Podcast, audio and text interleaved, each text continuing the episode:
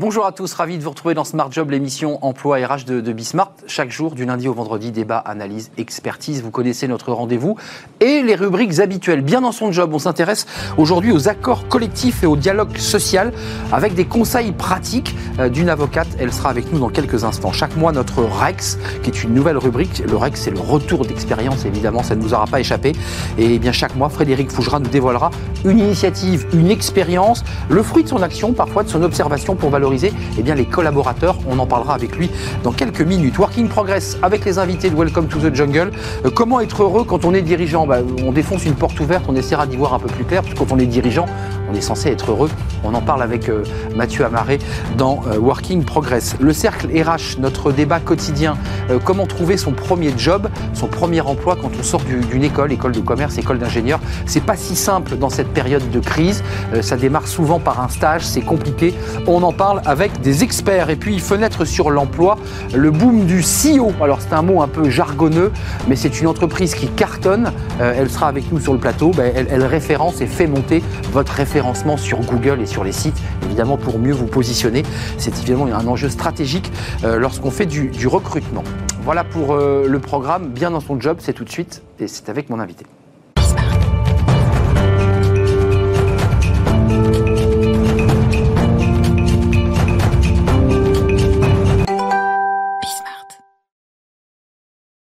Bien dans son job. On s'intéresse euh, aujourd'hui euh, euh, au dialogue social. Alors on a beaucoup beaucoup parlé de ce dialogue social entre les syndicats, entre les partenaires sociaux. c'est parfois beaucoup plus simple parce qu'il n'y a pas de syndicats dans les, entreprises. Ça se passe entre le patron et le délégué du, personnel. Nathalie Athias, merci d'être avec nous. Merci d'avoir répondu à notre invitation. Avocate au barreau de Paris et présidente fondatrice de mesaccordscollectifs.com. Mmh. Alors vous êtes évidemment une spécialiste en, droit social, qui est votre. Mais vous avez créé cette plateforme qui accompagne les dirigeants. Alors, je me disais, en préparant l'émission, mais les, grandes entreprises, ils ont leurs équipes juridiques, ils ont leur DRH. Euh, c'est utile pour une grande entreprise de, venir apporter ce service? Ils en ont vraiment besoin? Alors il est vrai qu'au début, j'ai euh, imaginé euh, cette offre pour des TPE-PME. Et je me suis rendu compte finalement que, en vérité, n'importe quel juriste dans un grand groupe d'entreprises euh, ah, Vous dites juriste, intéressant. Vous dites pas DRH. Ou RH, mais, RH, mais parce qu'en général dans les grands groupes, voilà, parce qu'en général dans les grands groupes, euh, les services juridiques sont dotés de juristes. Il faut que vous sachiez que dans les grands groupes, euh, les services juridiques sont de vrais cabinets d'avocats en interne. Euh, moi, je, je, je, je connais. Euh, et qui ne sont pas avocats. Et, et qui, qui, ont été avocats. Oui, mais qui ne le sont plus. Qui ne le sont plus. Euh, pourquoi? Parce que malheureusement, euh, ce statut n'est pas autorisé. Mhm. Mais euh, c'est un débat, ça. Hein. C'est un autre débat sur lequel je serais euh, euh, prête à discuter avec vous parce que il y a énormément d'arguments qui sont irrationnels. Mais il a une incidence avec l'action que vous menez. Absolument. Et donc, en fait, euh, ce sont des juristes. Mais n'importe quel juriste, quand il a besoin de créer ex nihilo un document juridique, qu'est-ce qu'il va faire? Il va aller sur Internet, il va chercher à droite à gauche, il va même aller sur le site du gouvernement sur lequel on dépose des accords d'entreprise. Les Légifrance Il va, Légifrance, ben oui. absolument. Il va faire du copier-coller et il va aller récupérer. Comme tout le monde, quoi. Voilà, Exactement, comme tout le monde. Exactement, comme tout le monde. Il va appeler un copain, un confrère euh, qui, a, qui a déjà fait cet accord. Et donc, en fait, moi, je me suis dit, mais finalement, pourquoi est-ce que on ne peut pas euh, modéliser euh, ces accords d'entreprise qui sont des documents, on va dire, assez formatés? Alors après, oui, l'enjeu, c'est de faire des accords qui soient, enfin, des documents qui aient un maximum de variables possibles hmm. pour offrir, bien sûr. Voilà, pour offrir à l'utilisateur un maximum de clauses qui vont lui permettre de d'être le plus adapté à son entreprise et à ses besoins. Donc c'est, j'allais dire, c'est du clé en main, mais finalement adapté et, et, finalisé en fonction des besoins de l'entreprise. Absolument. Et puis surtout compliant, parce qu'il faut que le document soit euh, euh, euh, conforme aux dernières mises à jour. C'est pas à vous que je vais apprendre que le droit du travail est une matière qui évolue en permanence. On ne s'improvise pas avocat en droit social, ce serait dangereux. et nous, avocats, on ne peut pas se permettre d'être dans un dans une un segment qui dans lequel on n'est pas entre guillemets pas spécialiste, mais en tout cas dans lequel on n'est pas on n'a pas cette expertise parce qu'on engage notre responsabilité civile. C'est un maquis. Hein. On se souvient de l'épaisseur du, code du travail. Ça va être un grand débat. Bien il a fallu le réformer. Avec le projet de Badinter d'essayer de simplifier ça n'a pas marché. Euh, il faut quand même préciser, euh, pour ceux qui nous regardent, euh, et notamment TPE, PME, que c'est obligatoire. Non, on a l'impression, quand on crée son entreprise d'une certaine mm. taille, mm. qu'il n'y a pas besoin d'accord. Si, vous le confirmez, c'est obligatoire. Sinon, on a des sanctions. Absolument. Bon, moi, je me suis évidemment attaqué d'abord à modéliser les accords qui font partie de la négociation annuelle obligatoire. D'accord? Donc ce sont, il y a des, une obligation légale. Si on le fait pas, on a une amende? Ah, C'est même plus que ça. si on fait pas ça, on a oui une amende et puis c'est aussi possiblement délit d'entrave. D'accord, d'accord. Donc, euh, donc il y a cette négociation obligatoire, mais moi je veux, euh, je milite depuis, c'est pas récent, ça fait des années que je milite pour le dialogue social, que dans, au sein de mon syndicat, puisque je suis à la tête euh, de la section parisienne d'un syndicat d'avocats conseils d'entreprise, et je suis présidente de la commission sociale de ce syndicat, et donc je forme des avocats, je forme des avocats au dialogue social, parce que je veux que les avocats s'emparent de ce marché qui malheureusement est totalement délaissé. Pourquoi? Parce que les TPE, PME vivent le dialogue social comme une contrainte, mmh. alors que moi, je considère que c'est un levier de négociation et de développement pour l'entreprise. C'est de la pédagogie qu'il faut faire. Bien sûr, il faut faire de la pédagogie. Ça passe par ça d'abord. Leur dire que c'est utile, Absolument. important. C'est pas seulement fait de la négociation obligatoire et fait euh, et fait euh, des dispositions supplétives. Ça m'intéresse pas. Moi, ce que je veux, c'est que vraiment les entreprises s'approprient le dialogue social, parce que quand on a un dialogue social apaisé et des partenaires euh, en face, on peut plus faire passer les décisions de gestion d'entreprise. Pour rentrer un peu plus précisément, partons d'un principe qu'une PME, euh, une entreprise de, 30 salariés, décide mm. de créer son, ses accords collectifs. Qu'est-ce qu'elle y met dedans? Parce qu'en fait, c'est un B2B entre les responsables et les, représentants du personnel. On met quoi? Les horaires de travail euh, ah ben, on, y met tout dans les accords? Alors, on commence partout. On commence par les différents thèmes de la négociation obligatoire. C'est la rémunération, le temps de travail, la QVT, ne, qualité de vie au travail. Qualité de vie au travail. Euh, c'est bah, par exemple euh, dans les entreprises, on a des cadres euh, et on a, on, sait bien que les cadres aujourd'hui c'est un vrai sujet le forfait jour. C'est un vrai sujet. si on n'a pas la, si on n'a pas conclu un accord d'entreprise qui permet de conclure un, forfait jour, annualisation, le, bah cadre, le cadre se retrouve soumis aux 35 heures. Enfin, les entreprises n'ont pas conscience du danger extraordinaire. En un mot pour le cadre, pour le dire simplement, il est soumis aux 35 heures, mais il est au forfait jour. Tout à, Ça veut dire que tout ce qui, forfait jour. tout ce qu'il fait en plus, en fait, il peut pas ni le mettre dans un, compte annuel, enfin il perd ses heures. Ben, c'est ça, il perd ses heures. Ou alors, ou alors euh, il, engrange un, vrai conflit avec son employeur sur les heures supplémentaires qu'il a faites sur les trois dernières années. Donc c'est de l'intérêt de l'employeur de bien cadrer cette question en particulier. Tout à fait, tout à fait. Mm. Donc ça fait partie de ces négociations qui sont évidemment obligatoires, mais le forfait jour c'est pas obligatoire. Non. Donc c'est une vraie recommandation et il faut que les entreprises en aient conscience. Mm. Merci Nathalie Attias d'être venue sur notre plateau. Euh, mes accords collectifs, puis vous reviendrez lorsqu'on aura des, des, des, débats sur le dialogue social et sur euh, cette question qui va arriver à la rentrée, puisqu'il y aura évidemment euh, des PSE, euh, des, des entreprises. Ça fait partie des accords que je modélise, les accords de performance collective, bah évidemment malheureusement les PSE, mais il y a aussi beaucoup d'autres chantiers qui permettent aux entreprises de pérenniser l'activité et de sauvegarder l'emploi. Les accords de performance collective, on en avait parlé sur ce plateau, on fera d'ailleurs le point à la rentrée pour savoir où on en est de ces accords de performance collective.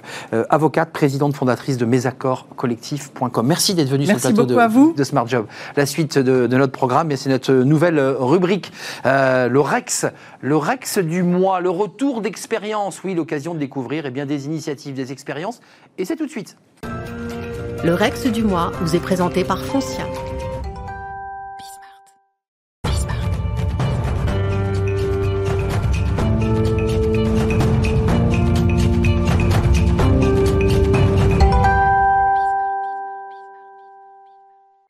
Le Rex du mois, c'est une nouvelle rubrique dans Smart Job rubrique mensuelle, bien entendu. Le REX, euh, évidemment, c'est un acronyme qui veut dire retour d'expérience. Et chaque mois, eh bien, Frédéric Fougera, j'ai le plaisir d'accueillir sur le plateau. Bonjour Frédéric. Bonjour Arnaud. Comment allez-vous? Très bien. Bah, c'est, voilà, c'est, cette, on, inaugure une, un round euh, de rencontres mensuelles.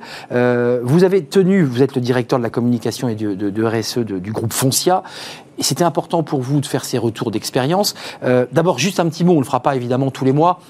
Euh, pourquoi c'est important? Quelle est l'idée en fait? Quelle est la philosophie de cette, cette chronique? L'idée c'est simplement de partager en fait, de partager des expériences, euh, des succès, euh, mais aussi des erreurs qui ont pu être commises.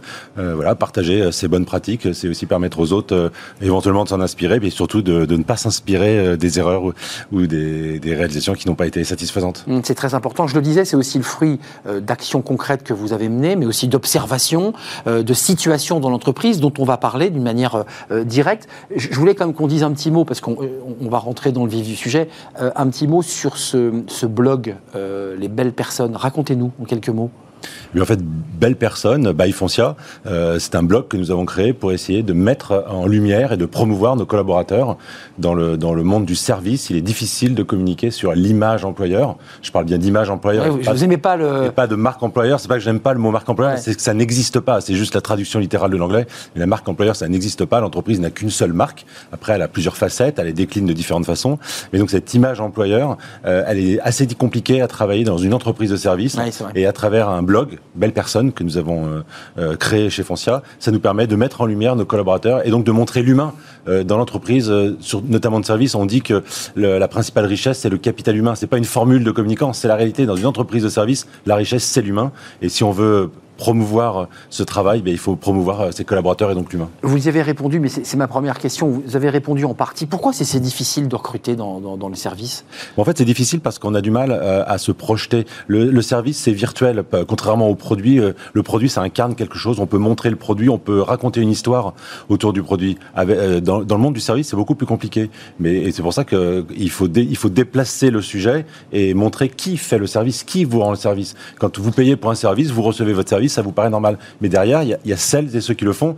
Euh, ce sont des gens, ils, sont concrets, ils sont réels, et c'est à eux. Ils ont un visage. ils ont un visage, eh et c'est à eux qu'on doit ce service. Euh, Comment on fait finalement pour les valoriser Alors, on a compris que ce blog de belles personnes, c'était aussi une manière de les montrer physiquement. Comment on fait? En fait, ce qui est très important, euh, c'est comme les avis clients, l'avis euh, des collaborateurs, c'est quelque chose qui compte. Ça compte dans le recrutement. Euh, donc, il y a beaucoup de gens qui vont voir les sites, qui vont voir que disent les collaborateurs de cette entreprise mm. sur leur travail, sur leur quotidien. Donc, ce blog, ça permet notamment aux collaborateurs de s'exprimer librement. Chaque semaine, on, publie un portrait avec un questionnaire auquel ils répondent comme ils l'entendent. On ne retouche pas ce questionnaire répondent à toute ou partie des questions. C'est quoi C'est un questionnaire à la, euh, avec des questions personnelles, des questions Exactement. ça, euh? Bah ça va à la fin. C'est à la fois professionnel et à la fois personnel. Ça permet euh, autant de raconter une anecdote ou une grosse bourde qui pu être commise que les valeurs que on fend l'armure un peu. Quoi. Mais exactement. Faut, faut, faut, vraiment montrer que c'est l'humain. C'est pas du message corporate. Ouais. C'est pas du message commercial. C'est en tant qu'humain comment je vis ma, ma, journée chez Foncia et du coup bah quels sont les clichés que je voudrais tuer, qu'est-ce qui est valorisant dans mon travail, qu'est-ce qui est plus difficile comment ça se passe avec mes collègues. Un peu cash, quoi, un peu, un peu cash, un peu direct. Après, ça dépend de la façon dont chacun va s'exprimer. Donc, euh, on retrouve des modes d'expression et un ton qui peut être différent euh, d'une personne à l'autre, d'une région à l'autre, d'une fonction à l'autre, puisque toutes les fonctions euh, sont par, via ce blog. Et, et, vous l'avez dit en, en, introduction, ça ne sert pas que l'image employeur. On dit bien image. D'ailleurs, tous les mois, je ferai très attention de, de, ne pas parler de la marque employeur, parce que là, Frédéric me mettrait un coup de règle sur les doigts. C'est l'image employeur. Euh, ça sert pas que l'image employeur, ça sert aussi l'interne. C'est-à-dire que ça génère une dynamique au sein de l'entreprise. Effectivement, d'ailleurs, l'image employeur n'a pas que vocation à aller chercher des talents et à recruter. Elle a aussi vocation à fédérer. Et effectivement, euh, valoriser les collaborateurs et valoriser leur travail, ben, c'est aussi une de créer du sentiment d'appartenance, de la fierté. Et donc, c'est aussi une action de communication interne. Frédéric Fougera, c'était un plaisir d'inaugurer cette euh, première chronique avec vous. Euh, le Rex du mois, on vous retrouve dans, dans un mois, c'est-à-dire euh, l'année prochaine, on peut le dire. À l'année prochaine. à l'année prochaine, voilà, on commence déjà à dire à l'année prochaine. On, approche doucement de, de, cette fin d'année, de cette année 2020. on ne déflore pas le, thème sur lequel vous travaillez, mais il est, il est déjà dans, presque prêt. le Rex du mois, ça sera chaque mois, donc avec Frédéric Fougera, le directeur de la communication et de, de la RSE du groupe Foncia. Merci Frédéric d'être venu et on se retrouve donc à l'année prochaine, 2021. La suite de nos programmes, c'est Working Progress, avec les invités de Welcome to the Jungle. Bah là, ça va faire un peu écho d'ailleurs à notre chronique du REC, c'est comment euh, être heureux euh, quand on est dirigeant. Bah oui, c'est possible. On en parle tout de suite. Retrouvez Working Progress au cœur de Smart Job en partenariat avec Welcome to the Jungle.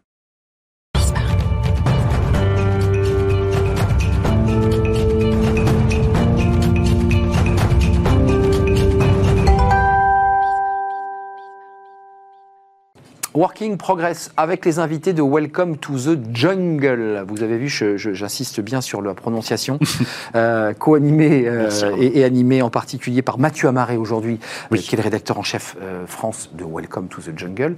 alors c'est une question, je, vous ai un peu taquiné au début, je vous ai vu, ça, vous a interpellé dans l'introduction et le, début de notre programme, c'est, on se dit, mais quand on est dirigeant, on est heureux. Mm. Donc là, la question que vous nous posez aujourd'hui, que vous vous posez, c'est comment être heureux quand on est dirigeant? surtout pour soi et pour ses équipes. Et... Ah pas facile, pas facile en ce moment, Arnaud, d'être un dirigeant euh, heureux. En tout cas, c'est un petit peu plus compliqué qu'avant à envisager. Euh, nous allons un peu détricoter la question avec euh, Pascal Richard. Pascal, bonjour. Bonjour. Vous êtes sur Skype, donc j'espère que vous nous entendez bien. Euh, un joli casque. Avec un joli casque, effectivement. Pascal, permettez-moi une, petite introduction. Vous êtes arrière-petite-fille, petite-fille et fille d'entrepreneur. Vous avez été vous-même euh, chef d'entreprise depuis l'âge euh, de 21 ans. Vous l'avez été pendant 25 ans. Euh, depuis 2011, vous accompagnez les entrepreneurs sur la dimension humaine de leur mission à travers un cabinet qui s'appelle Upaya, formé entre autres à l'executive coaching, à la psychologie et à la programmation neurolinguistique, mais aussi à la sagesse bouddhiste sur Upaya, notamment dans votre blog, on euh, peut euh, consulter pas mal de citations de Lao Tse, de, de Gandhi. Et vous venez de publier un ouvrage qui nous intéresse particulièrement dans le thème de l'émission aujourd'hui, Être un dirigeant heureux, prendre soin de soi et de ses collaborateurs. Alors Arnaud me charriait un petit peu dans l'introduction euh, en disant, euh, bah oui, euh, un entrepreneur est forcément heureux, mais c'est, je disais aussi que c'était, c'était un peu compliqué de l'envisager dans cette année 2020 plein d'incertitudes où on voit beaucoup de, d'entrepreneurs avec des souffrances invisibles. Qu'en pensez-vous, vous qui avez, qui formez, qui accompagnez les, les, les, entrepreneurs depuis maintenant plus de dix ans Voilà, comment la sagesse bouddhiste peut les aider à, à traverser cette période d'incertitude? Alors vous avez raison, hein, lorsque, lorsque nous sommes submergés par les difficultés, par les doutes, avec en plus actuellement un manque de visibilité sur l'avenir, il peut être compliqué euh, de se sentir heureux, qu'on soit dirigeant ou qu'on soit euh, un être humain euh, lambda. Le bonheur dont je parle dans mon livre, c'est le bonheur authentique qui ne, dépend qui ne dépend pas des conditions extérieures et qui s'appuie sur finalement le potentiel de notre nature fondamentale d'être humain. Alors c'est un vrai chemin et pour revenir à la situation concrète, néanmoins, situation que nous traversons actuellement, la sagesse bouddhiste propose des outils pratiques que les dirigeants d'entreprise peuvent tous utiliser au quotidien pour avancer en confiance dans cette incertitude. Le premier niveau, euh, c'est l'outil du lâcher-prise.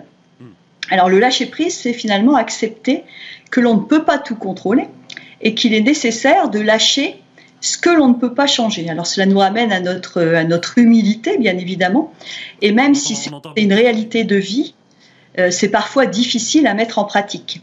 Alors, il est important de, ne pas confondre le lâcher prise avec le laxisme ou avec la passivité. Et le lâcher prise, ce n'est pas non plus se résigner. Le lâcher prise, au contraire, euh, va nous permettre d'utiliser notre lucidité pour voir dans une situation donnée ce sur quoi on peut agir et ce que l'on doit accepter euh, tel quel. Pour un dirigeant en particulier, ça va lui permettre d'être au cœur de l'essentiel, de mobiliser son énergie au bon endroit pour vraiment être efficient. Ça permet également de ne pas perdre son temps hein, sur ce qui n'est pas sous notre contrôle. Et en améliorant ce savoir-être, eh bien, nous nous rendons disponibles finalement pour accueillir toutes les opportunités qui se présentent à nous, même dans une situation difficile euh, comme, comme celle que nous vivons actuellement, euh, il y a des opportunités et c'est d'autant plus important de pouvoir les voir, d'avoir cette prise de recul. Et en étant dans cet état d'esprit de lâcher prise, eh bien, nous décuplons finalement notre efficacité. On, a, bien, on, a, bien, on a bien saisi quand vous parlez de, de, de lâcher prise et le concept théorique qui s'inspire hein, de, la, de la sagesse bouddhiste, etc. Mais encore une fois, on est dans une année euh, d'incertitude euh, totale. Les entrepreneurs aujourd'hui ne savent pas de quoi est fait demain. Vous dites se recentrer sur le cœur de leurs activités. J'imagine que c'est leur mission, la raison d'être de leur entreprise.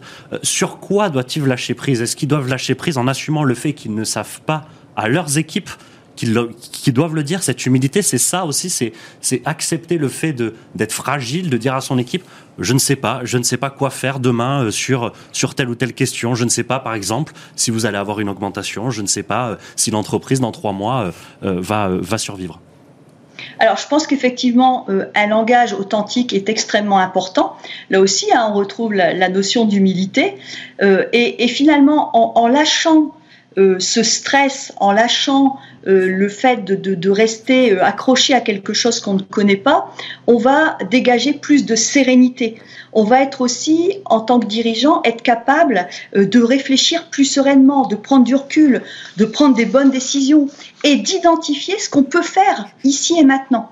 Voilà. Euh, excusez-moi. Juste une question. J'entends bien et c'est vraiment fondamental ce que vous dites sur ce lâcher prise. Est-ce qu'il n'y a pas un paradoxe entre être chef d'entreprise, c'est-à-dire conquérir des parts de marché, c'est-à-dire réussir, ça veut dire devenir le meilleur, et en même temps, j'ai envie de dire, euh, lâcher prise et être dans l'humilité. Est-ce que c'est pas paradoxal? Est-ce que quand on est un dirigeant, on n'est pas dans une posture de combattant, de guerrier? Est-ce qu'il est n'y a pas une difficulté à marier ces deux, ces deux données-là, en fait?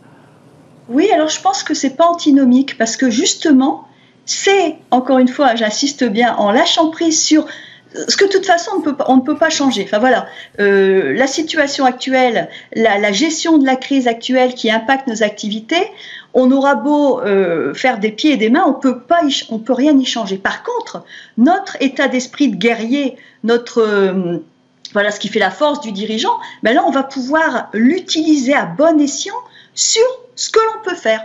Et ce que l'on peut faire, bah, c'est peut-être regarder euh, notre entreprise différemment, c'est peut-être réinventer notre manière de travailler, c'est peut-être aussi profiter pour euh, euh, mettre en place plus de cohésion, plus de solidarité au sein de l'entreprise pour garder nos collaborateurs motivés, engagés, et avec ça, bah, finalement, développer de la créativité et trouver de nouvelles idées pour dépasser ces obstacles. Vous parlez, Pascal, notamment dans le, dans, le, dans le livre de Management altruiste.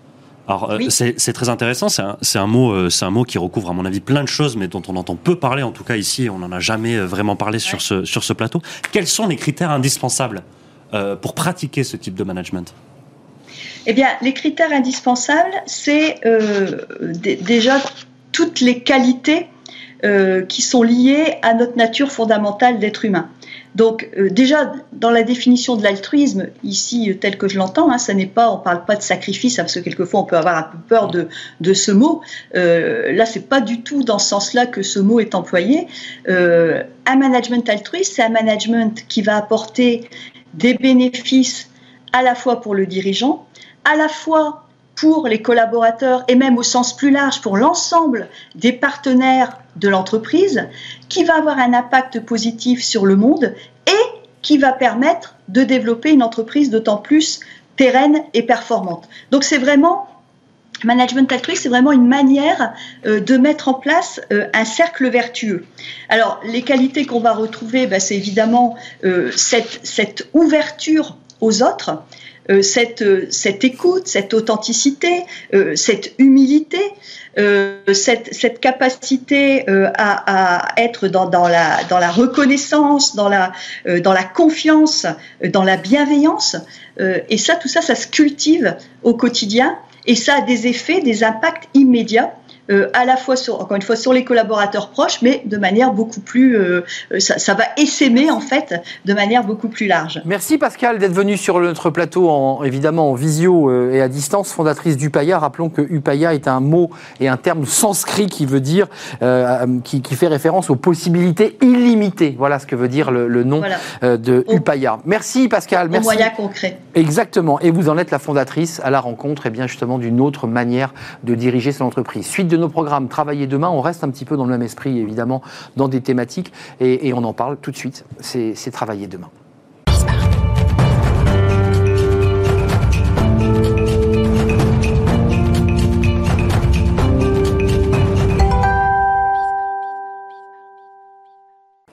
Travailler demain, toujours avec euh, Mathieu Amaré de Welcome to the Jungle. On reste dans la, thématique. Peut-être qu'on va affiner, approfondir, rendre les choses peut-être encore plus concrètes. avec je crois là, on est, parti, on est parti aux confins de nos mille et une possibilités de, management dans le nirvana avec la sagesse bouddhiste de, Pascal Richard. Là, effectivement, on va rentrer un peu plus dans le concret avec euh, Valérie Rocoplan. Valérie, bonjour. Bonjour. Vous êtes fondatrice et CEO de Talentis, expert en leadership development et executive coaching. Euh, vous êtes vous-même coach euh, depuis 15 ans, je crois. Euh, votre entreprise, euh, Valérie, propose des, programmes de coaching sur mesure afin de permettre aux dirigeants de mieux envisager le, présent, mais aussi l'avenir. on disait concrètement comment ça se passe, en quoi consiste ce coaching et, et sur quelle thématique porte-t-il? Oui. Ça fait maintenant à peu près une vingtaine d'années que le coaching professionnel s'est énormément développé euh, dans les entreprises et les, les organisations générales.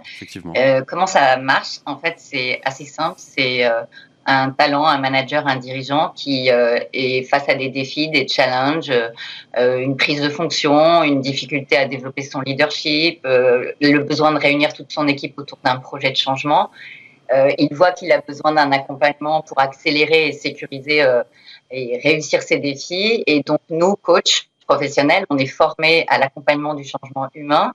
C'est un métier qui nécessite plusieurs dizaines de jours de formation. Et donc, on accompagne les personnes sur plusieurs mois euh, avec euh, un objectif en tête qui est très clair, mesurable et observable, qui est défini entre le coach, le manager et l'entreprise. Donc, par exemple, euh, je souhaite à, horizon six mois que mon équipe soit en capacité de, de, réussir ce changement d'organisation de manière efficace, etc. Ensuite, des objectifs très mesurables, très concrets. Et le rôle du coach, c'est d'aider le manager à s'appuyer sur ce qui fonctionne, qui marche, à voir quelles sont ses compétences, ses talents, mais aussi d'identifier là où il aura besoin de mm. progresser et l'accompagner là-dessus. Véronique, comment euh, Valérie, pardon, comment, comment cette offre s'adapte euh, à la taille des à la taille des structures? Est-ce que euh, vous, vous vous qui êtes coach en fait depuis depuis 15 ans et qui va maintenant être être fondatrice de Talentis, est-ce que vous voyez des, des, schémas similaires en fonction de de la taille des entreprises, qu'elles soient des PME, des grands groupes ou des petites startups? Oui, oui, il y a des schémas très similaires, c'est accompagner une équipe, euh, traverser des changements, euh, naviguer dans l'incertitude. Ça concerne les managers de grands groupes ou de petites startups. Ils sont face à des défis qui sont similaires parce qu'on est face à l'engagement et la performance qui nécessite d'inspirer des gens, de leur donner envie de travailler avec soi, euh, de réussir dans des moments euh, faciles, mais aussi de traverser les difficultés. Donc plein de, similarités. Après, il y a des spécificités pour des, chefs d'entreprise qui viennent de créer leur boîte, par exemple, où il y a tout à construire. Là, le coaching est, est très centré sur la capacité à poser les bases de la confiance, de la solidarité. On, on adapte chaque coaching est vraiment sur mesure pour le manager ou le dirigeant et nous, on dispose d'une batterie de 300, 400 outils d'accompagnement du changement qui nous permettent de faire du sur-mesure, de la dentelle et d'utiliser le meilleur outil en fonction de votre, votre question de manager ou de, dirigeant. Valérie, qu'est-ce qui leur manque le plus euh, aux, dirigeants? Puisqu'en fait, la thématique, c'était euh, comment être heureux quand on est un dirigeant et comment finalement on arrive à transmettre finalement cette énergie. Qu'est-ce qui leur manque le plus si vous deviez faire un diagnostic? Premièrement, le temps. Et c'est généralement leur responsabilité de s'octroyer du temps pour eux, euh, pour travailler comme des marathoniens et pas comme des sprinteurs. On a besoin de tenir dans la durée et donc se donner du temps hmm. pour se ressourcer, pour respirer, pour se poser. Et deuxièmement, bah, eux-mêmes, euh, savoir s'inspirer. Je parle toujours des quatre temps du dirigeant, l'action, la réflexion, l'inspiration et la respiration. Hmm. Quel temps on donne pour s'inspirer et pour respirer? Parce que si on s'étouffe et on s'inspire, on s'inspire plus, on donne pas envie non plus aux gens de, de nous suivre. Donc c'est là-dessus aussi qu'on challenge un peu les dirigeants aujourd'hui en disant cette crise, elle n'est pas courte, elle va être longue. Est-ce que vous pensez à prendre soin de vous pour prendre mm. soin de vos équipes? Mm. Justement, euh, euh, Valérie, il nous reste 45 secondes. Euh, vous, l'avez dit, il faut respirer. Vous avez donné des conseils, etc. On vient de vivre une année extrêmement particulière, extrêmement difficile pour les dirigeants, qui les empêche peut-être de penser au bonheur qu'évoquait Arnaud. Quelles sont les tendances que, que, vous, euh, que vous prévoyez pour cette année 2021 Comment, euh, euh, moi, en tant que dirigeant, je dois appréhender cette, cette, cette année 2021 selon vous? Moi, je pense que la première chose, c'est vraiment poser sur la table avec soi-même et avec son équipe ce qu'on a vécu, ce qu'on en retire comme leçon, ce qu'on veut plus vivre, ce qu'on veut continuer à faire, et vraiment mettre des mots sur ce qu'on a vécu pour être capable de repartir. Après, c'est l'année de l'authenticité et de la confiance dans des situations telles qu'on vit, les gens veulent pas des dirigeants langue de bois ou, ou euh, un manque d'inspiration. C'est vraiment le temps de la confiance et de l'authenticité. Donc, j'inviterai chacun à poser euh, les masques et à être vraiment vrai pour donner envie de travailler avec, euh, ah avec soi. Merci Valérie Recoplan, vous êtes fondatrice et CEO de Talentis. Puis rappelons cette, euh, cette plateforme Click and Coach qui a été euh, créée en 2017, qui est le prolongement de Talentis, puisqu'on n'a pas, on n'a pas eu le temps d'en parler, mais il y a aussi un gros travail de coaching en visio et en distanciel. Évidemment, il a fallu que toutes vos entreprises, et la vôtre en particulier, s'adaptent. Merci Valérie d'être venue sur le plateau répondre aux questions de, de Mathieu Amaré. Merci à Mathieu, c'était un plaisir. Merci Arnaud. Comme chaque fois, euh, welcome to the jungle. Attention, the jungle. The jungle, hein, parce que j'ai vu que vous étiez sensible à, à la prononciation. Certains ont un petit peu ripé. merci d'être venu sur notre plateau, Mathieu. On se retrouve demain, si je ne m'abuse. Non, demain, c'est Jérémy. C'est Jérémy, oui, à chaque fois je me trompe. C'est vraiment pas clair. Hein. Il va falloir qu'on s'y mette sur le planning. on se retrouve la semaine prochaine, évidemment, pour notre dernière semaine bien avant, le, avant les vacances. et puis tout de suite, c'est notre cercle RH. Vous connaissez notre rendez-vous, c'est le débat. On s'intéresse, là, c'est un sujet important, aux étudiants, ceux qui viennent de sortir d'école, d'ingénieurs, de commerce et qui cherchent leur premier emploi. Alors parfois, c'est un stage. C'est un peu compliqué dans le contexte de crise, évidemment. On en parle avec nos experts. Restez avec nous. On fait une courte pause et on en parle juste après.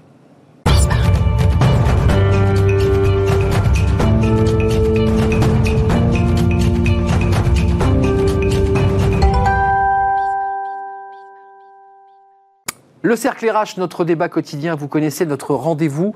On s'intéresse aujourd'hui aux jeunes diplômés, ceux qui sortent d'école. Alors, on pense spontanément aux écoles de commerce, mais il y a aussi les écoles d'ingénieurs, évidemment, et toutes les autres écoles. Bah, c'est vrai que la, situation de, cette crise Covid qui démarre en mars, donc ils ont terminé leur diplôme pour certains, puis ils se sont retrouvés sur le marché du travail en septembre, au moment où tout le monde tirait le rideau. C'est une situation éminemment complexe. Que faire euh, bah, Quelles sont les, opportunités pour ces étudiants qui cherchent un emploi?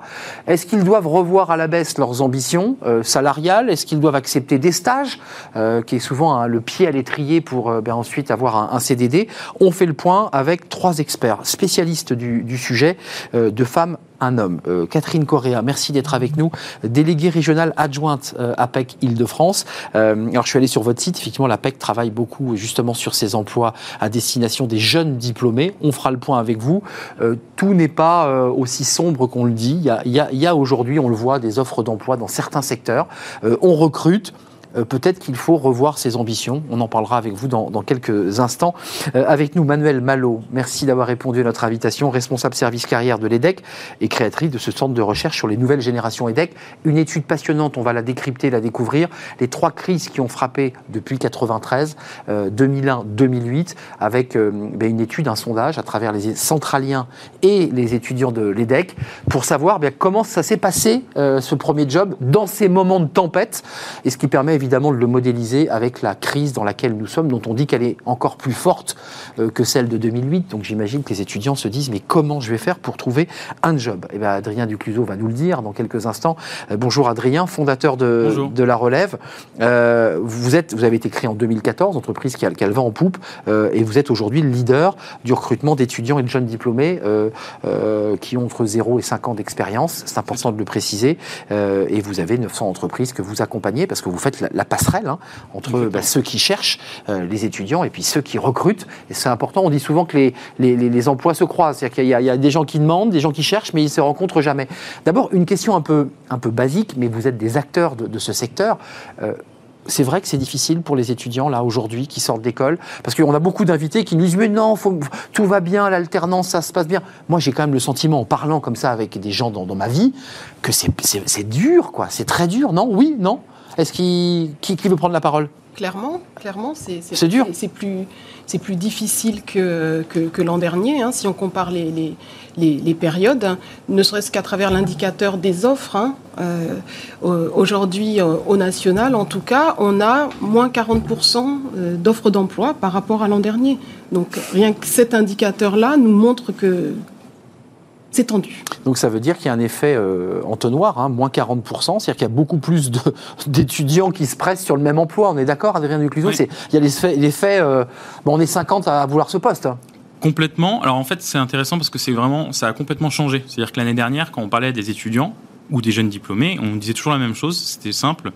Pour, euh, je crois qu'il y a une école de commerce qui me disait, nous, pour 400 étudiants en recherche de stage, on a 12 000 offres de stage. 12 000. Trois fois plus. Bah, donc, euh, ils avaient le choix. Il y avait trois offres pour. Euh, pour 400, pour 12 000, donc c'est même plus que. Oui, c'est 30 fois plus. Oui, oui, je, suis pas fort en maths. Mais, euh, et aujourd'hui, c'est complètement changé. Et, Là, ça s'est inversé, c'est-à-dire que. Exactement. Alors, c'est peut-être pas les mêmes chiffres exactement, mais c'est complètement inversé. En un an, c'est-à-dire d'une année sur l'autre. Mm. Euh, jusqu'en février, l'économie était radieuse. On se souvient des chiffres de février. Mars, le rideau, euh, le coup près tombe. Et, là, l'EDEC, c'est la même situation parce que l'EDEC, c'est une belle école, Paris, Lille euh, et, à l'étranger. Mais on, dit, souvent quand on sort de ces écoles, l'EDEC en particulier, bon, bah, on, est chassé, on n'a pas de problème de boulot. Là, c'est plus compliqué. Oui, probablement qu'il y aura aussi une, tension sur le marché pour l'EDEC comme pour les autres écoles, bien sûr. Concrètement, qu'est-ce que vous leur dites, vous, aux, étudiants Parce que euh, on va parler de ceux qui recrutent. Il y a des secteurs qui recrutent encore. La grande distribution, il y a des secteurs en ce moment qui mm. recrutent.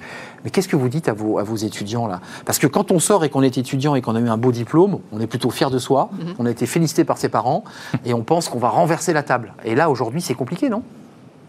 Alors moi, ce que je dis aux étudiants ou aux jeunes diplômés, c'est qu'il faut renverser la table.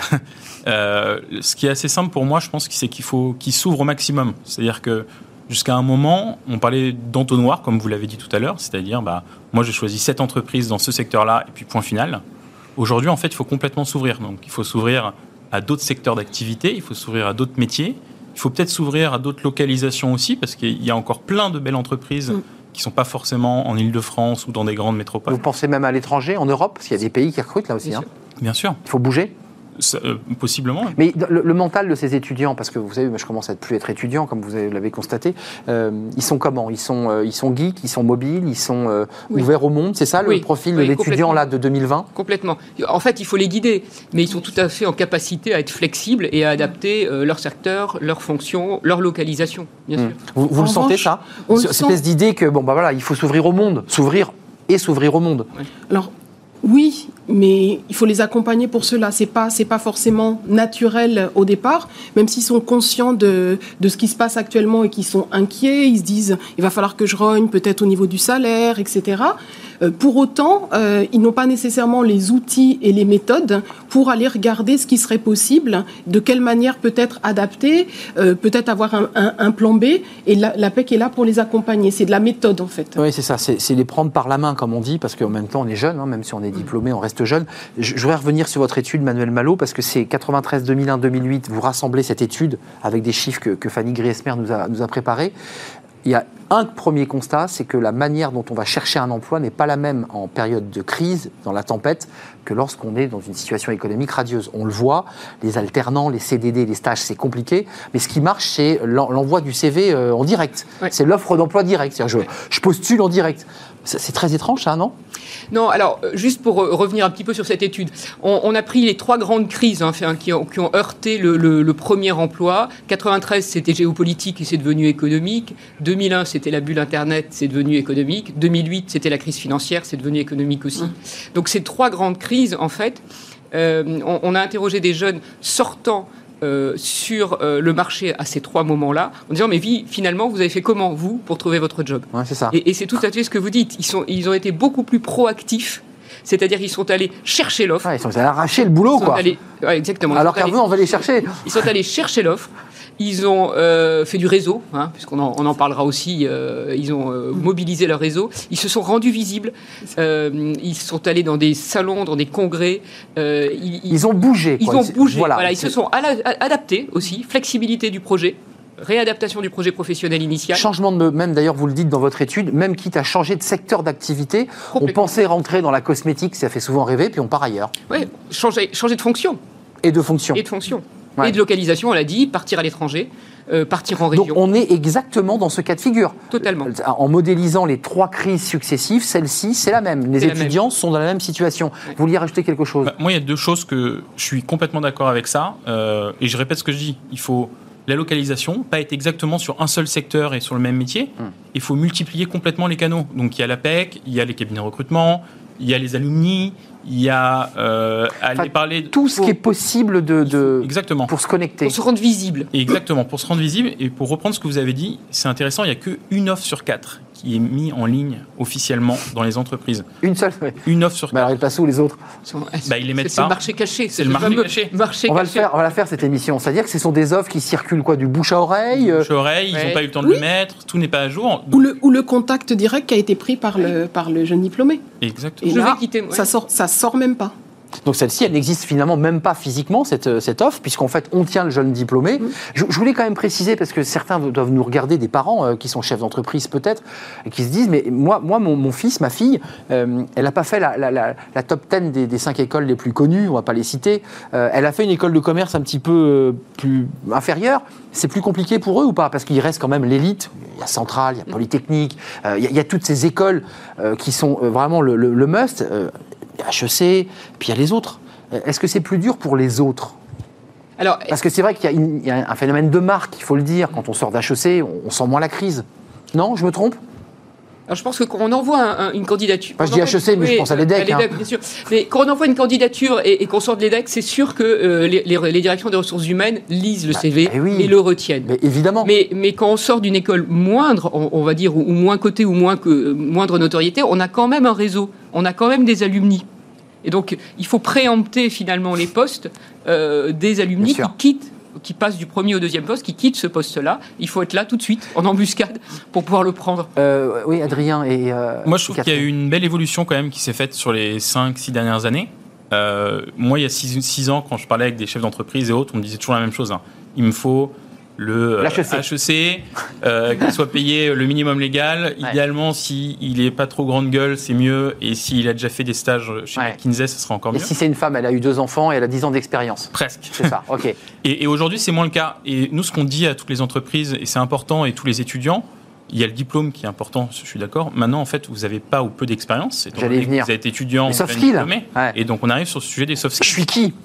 C'est ça. Qu'est-ce que hein. vous êtes Qu'est-ce que vous avez envie de faire Et c'est ça qui est important. Hum, ça, me semble fondamental. On en a beaucoup parlé là depuis la création de cette, euh, cette émission, de ces fameux soft skills qui en fait les, qui ne sont pas le diplôme dur, mais qui, qui, qui est l'attitude. Ça aussi, les soft skills sur la PEC. Quand vous dites vendez-vous, allez, on, se vend sur quoi? On se vend sur sa personnalité, enfin sur, sur, son, sur ce qu'on est, non? Bah, Typiquement, c'est ce qu'on travaille avec eux dans le cadre des, des ateliers, hein, l'objectif euh, premier emploi, pour finalement les aider à décoller de leur diplôme ou simplement du, du CV de leur timidité et, de leur timidité et, et, sortir aussi de l'idée que la simple réponse aux annonces va être la solution. Donc, euh, puisque j'envoie six annonces par jour, je devrais m'en sortir. Non, on est voilà. L'idée c'est vraiment de, de repartir et de considérer la recherche d'emploi J'ai fait mes dix annonces. Voilà, c'est bon, je les ai faites. mais ça, oui, d'accord. Ça rassure peut-être les parents. Et vous avez un retour Non, j'ai pas de retour, mais j'ai envoyé mes annonces. C'est un peu ça. Candidature spontanée. Celle-ci, elle fonctionne en période de tempête, hein.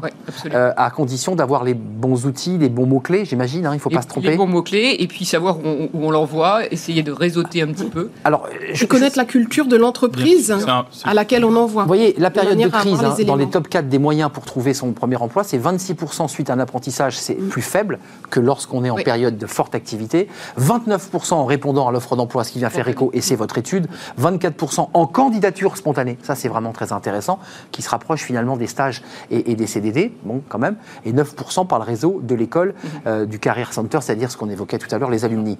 Euh, je voulais quand même vous demander, parce que vous êtes connecté auprès de tous ces étudiants avec des beaux diplômes ou des écoles un peu, un peu moins flamboyantes, euh, quels sont les secteurs qui recrutent? Où est-ce que vous les orientez? Parce qu'on voit même le gouvernement qui dit aujourd'hui, attention, attention, il y a plein de secteurs bouchés, n'allez pas là je pense évidemment à l'aéronautique, pour, pour, citer un, exemple bien connu. Et au tourisme et le tourisme, qui, était très porteur pour certains étudiants, vous les, emmenez vers quoi là? Vers quoi vous les dirigez en disant Je sais que vous aimez la cosmétique, mais aujourd'hui c'est pas possible. Je, dis n'importe quoi. Vers quoi vous les emmenez? Alors c'est peut-être la PAC qui la PAC, oui. les chiffres les plus. C'est bien, euh, on, s'envoie la balle. Non, on, ne les envoie pas spécialement vers un, vers un secteur. L'idée c'est de vraiment faire le point avec eux. Et non mais quand vous voyez un étudiant dont vous dites là en ce moment on a licencié, ces secteurs ils s'effondrent. Bah, si par exemple on prend les médias ou la communication, par exemple, vers quoi les envoyer? Bah, Exactement. C'est travailler avec eux par rapport à leur diplôme pour essayer de trouver des voies de sortie. Je, ne suis pas en capacité de vous dire quelqu'un qui vient de la com, on va l'envoyer vers euh, santé action sociale, la santé par exemple, qui pour le coup et l'un des, l'un des rares secteurs bah qui, est, qui, est, qui est porteur. Hein. On est à, mm. plus 12 quand même en termes d'offres. Mal rémunéré, hein. les rémunérations sont faibles. Non, mais il faut le dire. Oui, c'est clair. Mais oui, non, bah, on, se dit des pour choses. Autant, c'est, pour autant, c'est le, seul. C'est le seul. La eh tech, la tech marche bien. La tech marche fort. Le digital, en fait, le digital, marche fort. Et les métiers, pour moi, du.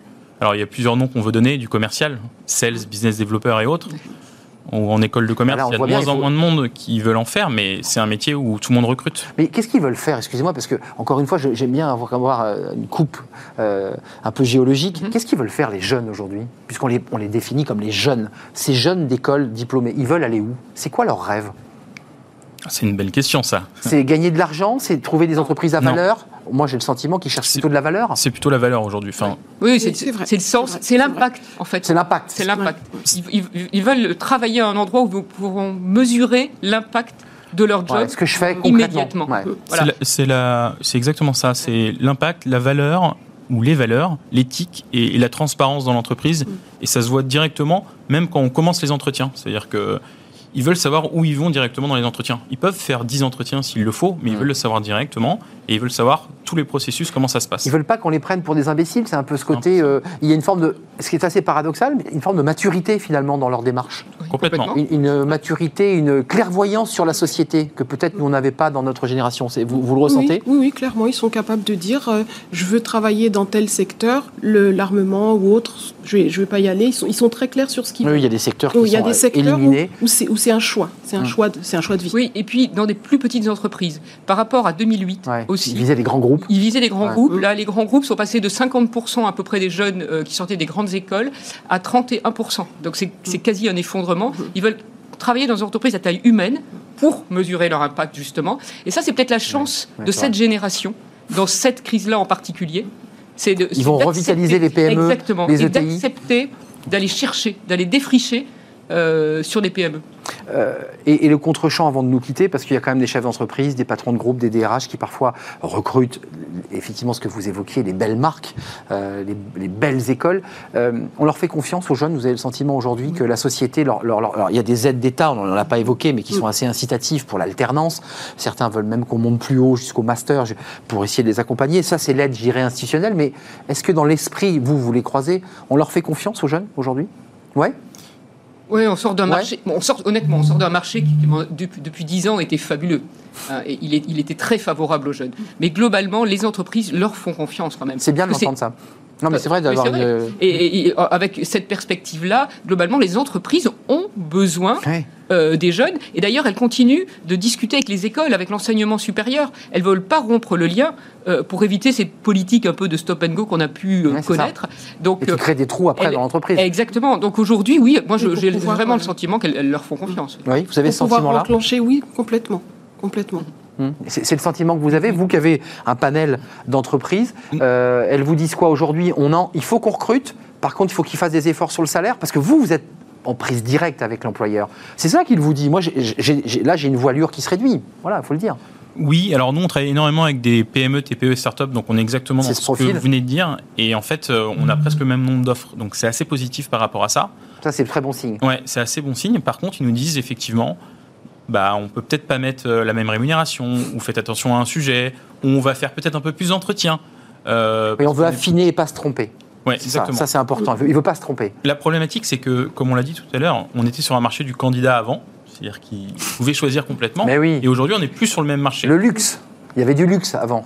On avait le choix. Bah, on est plus sur un, pied d'égalité en ce moment entre les entreprises et les. Vous vouliez rajouter quelque chose C'est plus sain. C'est plus sain.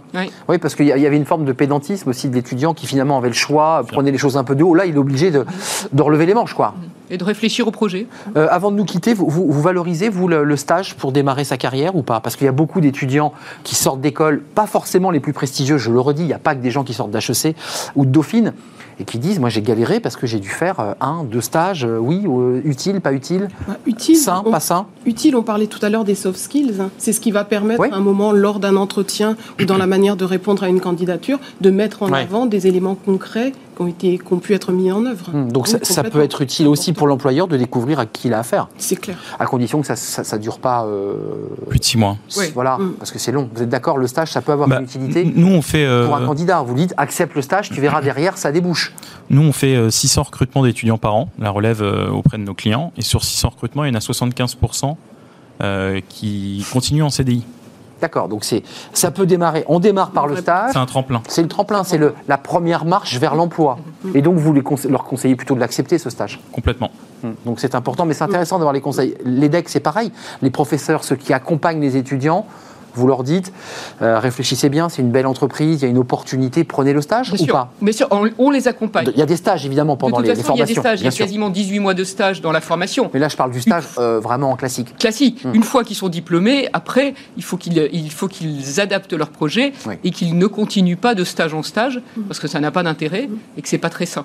Mais moi, je voulais rajouter deux chiffres quand même, si je peux. Allez-y, voilà. bah, c'est votre étude.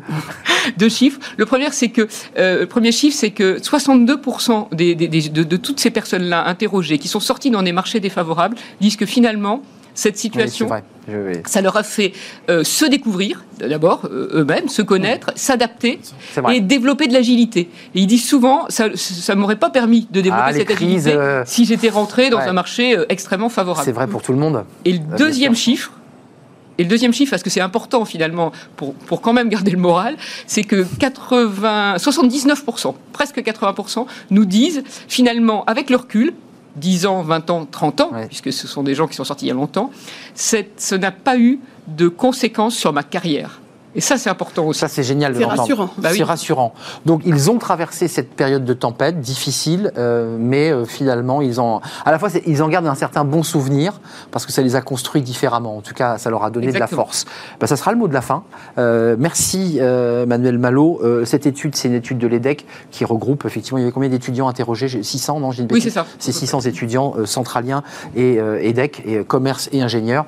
Allez la voir, c'est intéressant. Puis ça donne un peu d'espoir ce plateau parce qu'on est quand même dans une sinistrose, ça fait du bien de se dire que bah, les jeunes, même si ça va être difficile, relever les manches quand même, il y a quand même des, opportunités. Adrien Ducluseau, fondateur de La Relève, euh, leader du marché justement de ces étudiants 0 à 5 ans d'ancienneté euh, à placer bah, dans les TPE et les PME. Puis je, remercie Catherine Correa, déléguée euh, régionale adjointe, vous y tenez beaucoup, APEC en Ile-de-France. Merci à vous trois. ça, ça donne un petit peu le moral parce que le, le climat n'est pas propice à la joie. on termine notre émission avec Fenêtre sur l'emploi, euh, les CEO. Alors, ce n'est pas les CEO, les dirigeants, c'est ceux qui, euh, vous allez le voir, on va en parler, qui référencent eh bien, euh, sur le site, sur les sites, sur Google notamment, votre visibilité. Et c'est des entreprises qui explosent. Et c'est très utile pour le recrutement. Adrien Ducluseau ne dira pas le contraire. Il est là, c'est juste après le jingle. Fenêtre sur l'emploi vous est présenté par Le Bon Coin, le bon partenaire de vos recrutements.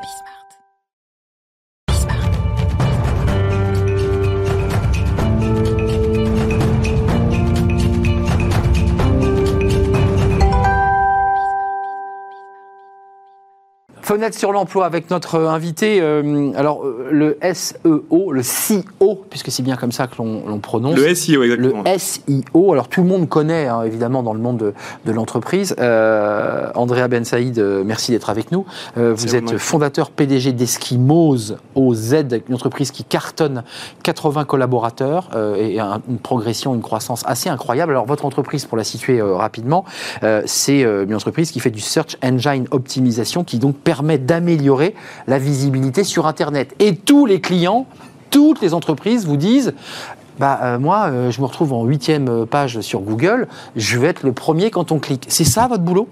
Et c'est utile pour le recrutement, parce qu'on a, on a euh, la relève qui fait du recrutement et, qui place des étudiants. C'est vital, non, aujourd'hui? Exactement. Google, c'est le premier euh, canal d'acquisition euh, digital, loin devant tous les autres, devant l'emailing, les réseaux sociaux, la publicité. Donc, c'est primordial aujourd'hui d'être premier sur Google, si on veut avoir de la visibilité en ligne. Alors, moi, vous ne le savez pas, mais moi, je suis un béotien, je, je, fais de l'informatique comme ça de très très loin. Euh, comment on fait? Enfin, Ça m'a toujours fasciné, votre métier. C'est un métier qui est complexe, donc ça va être difficile en 5 minutes de vous expliquer exactement comment ça fonctionne. Il y a des secrets de fabrication, non, j'imagine Il y a en plus des secrets bah de fabrication, mais en gros, on doit décrypter l'algorithme de Google pour savoir comment il fonctionne. Et une fois qu'on a compris comment il fonctionne, on, répercute la data et ensuite on s'en sert sur les sites de nos clients. Donc ça veut dire qu'en fait, vous ouvrez au bistouri l'algorithme, vous regardez vos informaticiens. Vous êtes vous-même de formation euh... Euh, Non, moi je viens, je viens de la finance à la base, mais pour... Euh, il y a beaucoup d'algorithmes aussi d'ailleurs. Et il y a beaucoup aussi d'algorithmes, mais pour bien référencer un site, il faut que le site soit bien techniquement, que le contenu soit bon et qu'il soit populaire, c'est-à-dire un site dont on parle. C'est les trois piliers du SEO.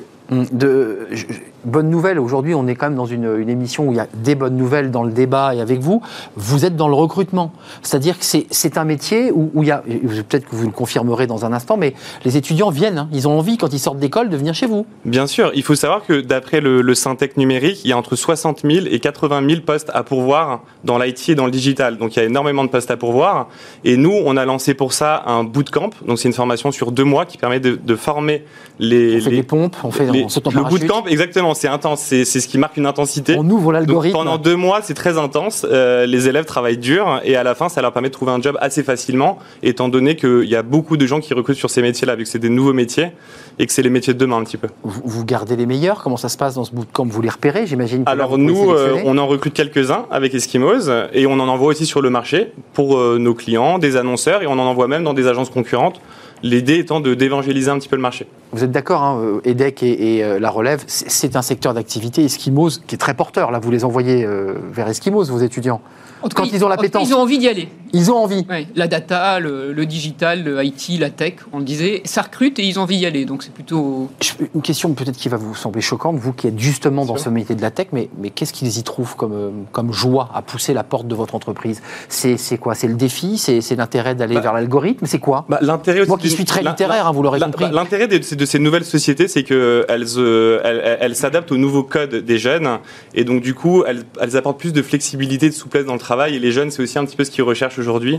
Les entreprises où il faut badger, c'est un petit peu, euh, c'est pas trop l'air à laquelle on assiste. baby-foot, donc vous avez un baby-foot chez vous? Alors nous, on a une table de ping-pong plutôt, euh, mais on a également euh, tout ce qui est PlayStation et Xbox, voilà. On fait des petites pauses et... On fait des petites pauses et on reprend dans la simplicité, mais avec de fortes ambitions quand même. Un mot, Adrien Ducluseau, l'émission se termine, mais c'est intéressant d'avoir des, des recruteurs, des écoles et une entreprise qui cartonne. Alors, il y, a, trois choses. Un, on revient sur ce qu'on a dit tout à l'heure, c'est le digital qui recrute de toute manière en ce moment, donc euh, il faut aller dessus et je pense que c'est important. Euh, et deux, par rapport aussi à tout à l'heure, ce qui est important pour les gens et pour les étudiants aujourd'hui, c'est la culture d'entreprise. C'est pas uniquement un nom sur un CV, c'est de comprendre ce que fait l'entreprise, c'est de voir ses valeurs, c'est de voir peut-être s'il euh, y a une très belle moquette noire comme ici ou, ou un parquet d'une certaine couleur. Mais c'est tous ces sujets qui vont être importants sur la prise de décision de l'étudiant ou du jeune diplômé. C'est les soft skills de l'entreprise. Il y a le soft skill de l'étudiant, mais aussi ce que l'entreprise véhicule comme valeur. Avant de nous quitter, arrêtez si je, arrêtez-moi si je me trompe, euh, Andrea. Euh, il y a 15 postes ouverts en CDI chez vous, donc il faut qu'ils aillent sur le site, à moins qu'ils soient déjà pourvus.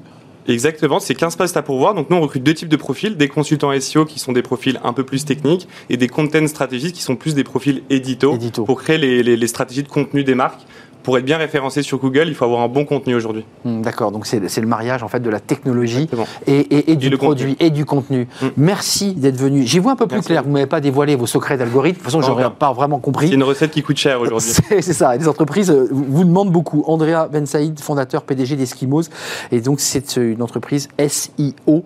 On aura compris ce que faisait cette euh, entreprise. je l'espère. Adrien Deluso, merci et merci à la Madame non Malo.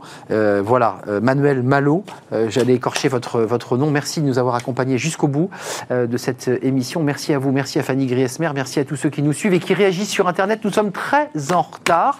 Je vous salue. À demain pour de nouvelles aventures, à la rencontre de nouveaux invités. Bye bye.